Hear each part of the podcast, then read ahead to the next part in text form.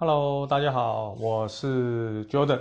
啊，非常开心又再度在空中跟大家见面。那上上个礼拜录了第一次的 Podcast 广播哈，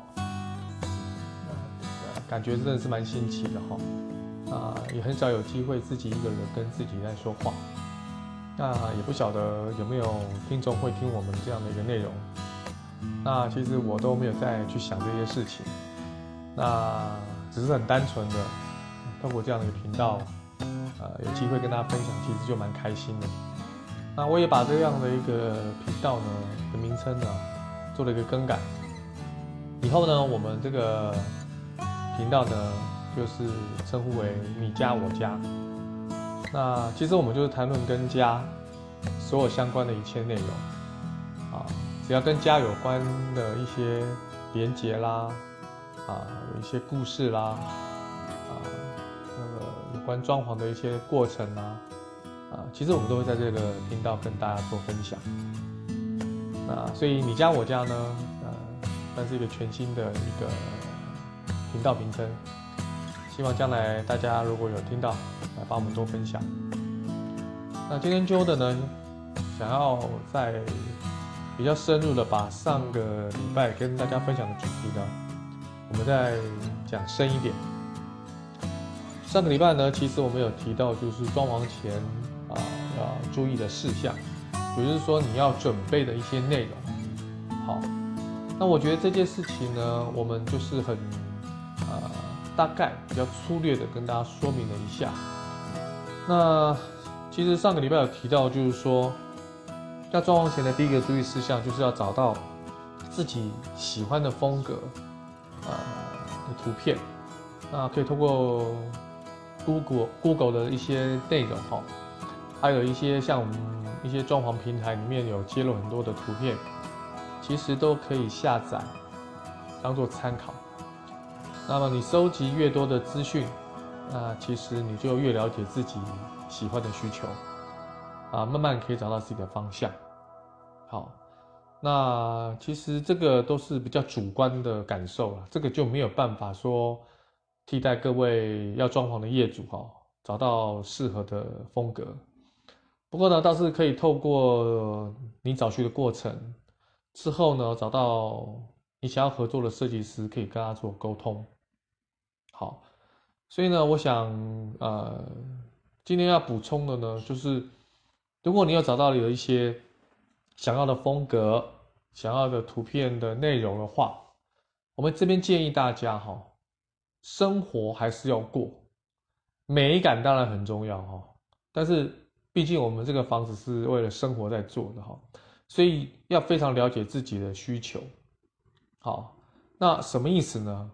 比如说你你今天装潢一定有很多家具，有餐桌，有书桌，好，有茶几，有餐椅。有沙发，好，有高脚椅，或者是呃这个书呃这个书桌的这个书桌椅，好，那这么多的这个所谓的家具或家饰哈，在使用上你自己要觉得舒服、便利、有效率，好，那举个例来讲，比如说像我身高快一百八嘛哈，那其实基本上你的椅子的高度呢，大概就是差不多五十公分上下。好，那你桌子的公分呢？基本上可能要八十到八十五公分哈，会比较合适。好，这样的高度对我来讲呢，基本上就是坐得很舒服，不会累，不会酸。好，我的脚啊，我的腰，好，我的背，其实都有很好的一个支撑。那假设说啊、这个小夫妻呃有习惯啊，尤其在这次疫情比较严峻的时候，大家都在家里做饭，好。那么厨房的要求其实就很重要。那你这个厨房的柜台啊，就这个台子啊，啊啊，不管是洗手台啦，或者做做饭的这个瓦斯炉的这个台子啊，要多高比较好呢？哦，当然它又有分这个台湾本土的跟进口的，啊，两种高度的话又不太一样。进口的一定比较高啊，台湾的可能比较低，那跟你的身高有关。像台版的规格的话，大概就是八十六公分上下。那如果是欧规的话，就差不多是差不多是八十八公分上下。那你最主要是要看你自己使用的感觉。啊，也不一定你矮，你就一定要用比较比较袖珍的台子。啊，有些人就是喜欢这个台子高一点，他做事比较方便。好，那存在我们这些这个所谓的生活周到的尺寸哈，它都是根据我们现在台湾人普遍使用的一个规格来做设计的。好，就是大众的规格。好，那我觉得。呃，大部分的人应该都适用这样的规格，只是说比较细部的调整。如果你有自己的想法的话，那我觉得这个部分你要跟你的设计师特别提，就是你想要什么样的生活需求。好，这个我觉得一定要跟设计师来做讨论。那再来一个很关键，就是说，因为台湾目前的房型都不是很大啊，尤其就住宅空间比较小，那可能也是少子化的关系。基本上小夫妻基本上生的小孩也不多，顶多就一个，甚至不生。但是呢，你生了小孩之后呢，你会发觉说有很多啊、业主，装潢的业主，他说我有需要很多收纳柜，啊，我要收纳柜，我要装很多衣服啊，装很多这个床罩啊、床单啊、被套啊、被子啊，啊，这些夏天冬天的这个交换，我需要有东西放这些东西。这个不是不可以哦，但是呃。老实讲，这个你要啊、呃，这个察觉一下，说啊、呃，这个到底是不是适合？确定要这些东西。好，什么叫确定要这些东西？因为有些、呃、屋主呢，他会把这个柜体哈做到天花板，一般天花板可能两百九十公分。那你做到天花板的话，你上面的话都是柜子柜体哈。可是老实讲哈，这么高的一个柜子哈。本身亚洲人就不是特别高嘛，你要你要那么高，你一定要个矮凳或者个矮梯啊，就是你使用上使用上其实你不是特别的方便哦，你还要买个梯子，还要用个矮凳或者是用个椅子，你才办法够到那个高度把东西放进去啊，东西放进去呢，施的力又很辛苦又有危险性，拿下来又重也有危险性啊，所以啊、呃，有这么多的柜体，真的会让生活比较便利吗？真的会装比较多的东西吗？其实这个我觉得要稍微讨论一下啊，就是说不要过度有太多的柜体，也就是你不要过度的装潢嘛。好，呃，像现在流行的话都是比较简约的。那这个装潢的风格，如果有一堆有一些有一些白色的墙面或空间哦，其实对于软件的布置来讲，整个家的氛围是非常活泼的。你可以很活泼，你也很简约，就是说它的控制的弹性会比较大，啊，你就不会局限于就是说我都被定好了，我的柜体就好了，我就没办法做什么调整跟弹性，啊，所以这个部分哈，我觉得要啊、跟设计师沟通，啊，甚至我补充一下，就是很多人的话现在都会有一些智慧家电哈，就是遥控这个所谓的窗帘啊，尤其是电灯，啊。那为什么要遥控这些电灯？其实就是为了生活更便利嘛。可是安插这些插座或者是施工这些智慧家电的工会不会很复杂？会不会增加了很多的危险性？啊，电路会不会有问题？那这些过度的装潢适不适合？只是为了我今天去关个灯，只是用遥控的方式啊。我如果说把这样的一个啊、切换灯的这个灯座放在我们这个所谓的。啊、床铺就主卧室的床铺的这个所谓的茶几上，是不是就可以解决了呢？好，就说有很多事情是可以有替代方案的。好，那这些使用上的便利跟不便利，那你自己要把他自己的习惯登录下来，哈，再跟我们的设计师来做个沟通。我觉得这个是我想要补充啊，这个第二个部分，哈。那再来就是说，上个礼拜也有提到，就是说。找设计师其实很重要，所以我有工商服务一下。那其实找设计师的重要性呢，真的是我认为是除了你自己做了一些功课之外，哈，啊，它是一个最重要的环节之一，哈。那不否认这个业界的设计师的品质其实是参差不齐的，好，那我们装潢品质又这么低，哈，所以你又怎么找到一个好的设计师？所以。如果说有人有帮你做筛选，而且根据你的预算、区域啊，还有你的风格，找到适合的设计师，那我觉得大家要多多的利用，好，这是第一个啊，我们平台可以多做的一些服务。那第二个呢，自己能做什么事情呢？我觉得很重要的就是说，因为你跟设计师中间一定有个合约嘛，所以合约呢，我觉得一定要非常仔细的看清楚。那有些之前装潢的业主都有提到这个问题啦，就是我又不是常常装潢，我怎么知道这个合约有没有什么问题？当然，我建议啦，如果可以的话，给自己认识的律师花一点费用，让律师来看一下哈，会比较好。第第二种呢，就是说，或许你可以到一些啊、呃、半官方的单位，比如说住宅的消保费、消保会哈，那来做这个所谓的，他们有公版的这个所谓的这个呃装潢的契约书。其实内政部哈也有这样的一个公版的这个装潢契约书哈，其实都可以 download 下来啊，不一定要使用设计师单方面所提供的这个所谓的契约书哈。因为公版的契约书基本上对于屋主的保护。是有一定程度的，好，而且你仔细看，花一点时间看哈，其实它并不难懂，它并没有很复杂，啊，包括这个款项的给予，还有就是最重要一个关键哈，跟大家提醒，就是说，如果你总价已经确定了，可是装潢的过程当中哦，常常会有追加款，呃，几乎没有什么追减款了，应该没有这个事情，好，这个不太符合业态好，那追加款是常态。那么追加款之后的附约的合约书，或者是这个估价单品项啊，一定要也非常清楚的揭露。有时候发生事情，倒不是原来的个主合约，是你后来追加款的合约好没有写得很仔细。那反正只要每一份你跟设计师的合约，只要是你签字的、你用印的、你签收的，你都要特别注意。那这个就是啊、自己可以做的一些啊，装潢前的一些功课哈，我觉得很关键。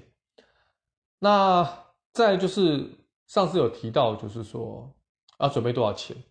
那大概上个次也跟大家分享，就是说大概新成屋跟中古屋要准备的费用哈。那我觉得这些费用其实啊、有一个小小的提醒，就是说通常装潢的费用都是不含家具、冷气哈啊这些啊空调哈这些费用啊，所以基本上如果你要这些。啊，另外比较大宗的支出的话，哈，你的预算当方方面可能要有一个呃比较宽松保守的估计，才不会说啊到后期的话，你会针对工程的品质斤斤计较。那一旦这个工程品质斤斤计较之后，啊，其实基本上呢，可能就会呃跟设计师的这个关系哈，就会比较紧张。那如果说你是很积极的、很仔细的跟设计师沟通，跟斤斤计较这个态度其实是两回事的话，我觉得积极主动而且仔细的跟设计师沟通是好的，啊，但是如果是吹毛求疵或者是斤斤计较跟设计师沟通，那就会产生所谓沟通上的问题，就是我上礼拜跟大家分享的一些状况。那我觉得这个就是啊，其实讲穿了就跟你的预算跟钱有关了，啊，所以。啊，这个部分的话，请各位装潢的业主哈，一定要特别特别小心啊，有这样的一个内容。那还有再就是，我们平台啊有介绍很多的设计师，都是经我们筛选。但我觉得我们自己也要做个功课，就是说设计师他有没有相关的证照，设计师有没有相关的作品经验，设计师的学历在哪里，设计师有做过什么其他类似于我们今天这个案子的案场，其实我们都可以跟设计师要这样的资讯。一方面呢，更加了解设计师是不是符合我们自己的这个风格；二方面是更了解设计师能不能做到我们所要求的。好，我觉得这个部分呃是可以呃在事前啊、不断的跟设计师沟通的时候，你就可以慢慢观察设计师的一些专业啊、还有设计师跟你谈论的一些内容。好，那刚才有提到这个呃设计师之后，那。假设合约也签订了哈，合约签订之后呢，我这边要特别提醒一件事情，就是说在开工前呢，如果你的屋项是属于中古屋的屋主啊，要特别小心。新城屋可能比较没有问题哈，就是说你在这个中古屋的话哈，因为我们上次的主题延续到这一次呢，基本上就是全室装潢。那么全全室装潢这件事情呢，基本上就是你整个屋子可能你的管线都要重新。这个所谓的呃，这个呃，重新的布局哈，那旧的管线要全部把它拆除，新的管线要全部的这个接地哈，所以施工前一定要特别特别注意一件事情，就是中古屋哈，其实大部分都有防水的问题，就是漏水的问题，所以这个防水抓漏其实相当的重要，好，尤其是比较屋龄高的房屋，之前的建筑工法。经过这么多年，台湾有一些地震啊、雷雨啦、还有这个雷击呀，哈，这些天然灾害不断的、不断的累积这样的一个能量，哈，所以屋子多多少少都会受损。所以呢，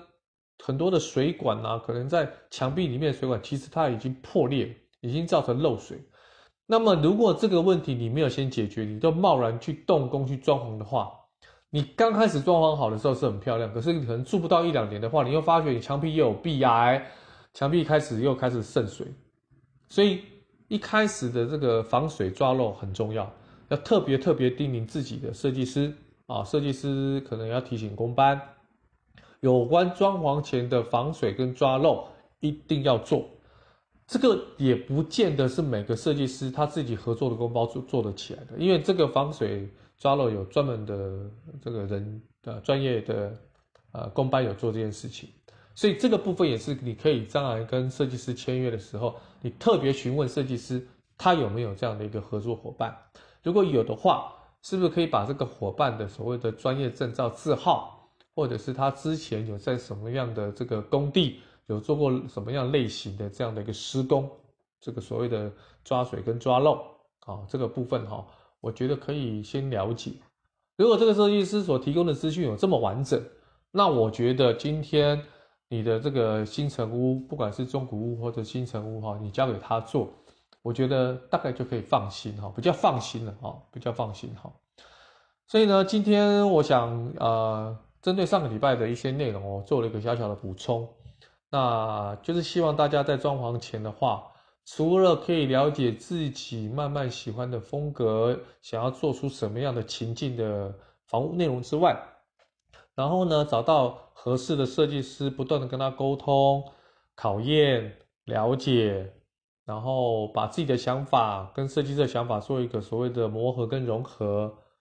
那在预算方面呢，能够达到一个最大的公约数。针对签约前合约的一些内容细节。还有防水抓漏啊，还有一些这个所谓的不要太多过度过度的装潢，好，这些我觉得都把它搞清楚之后，我觉得装潢前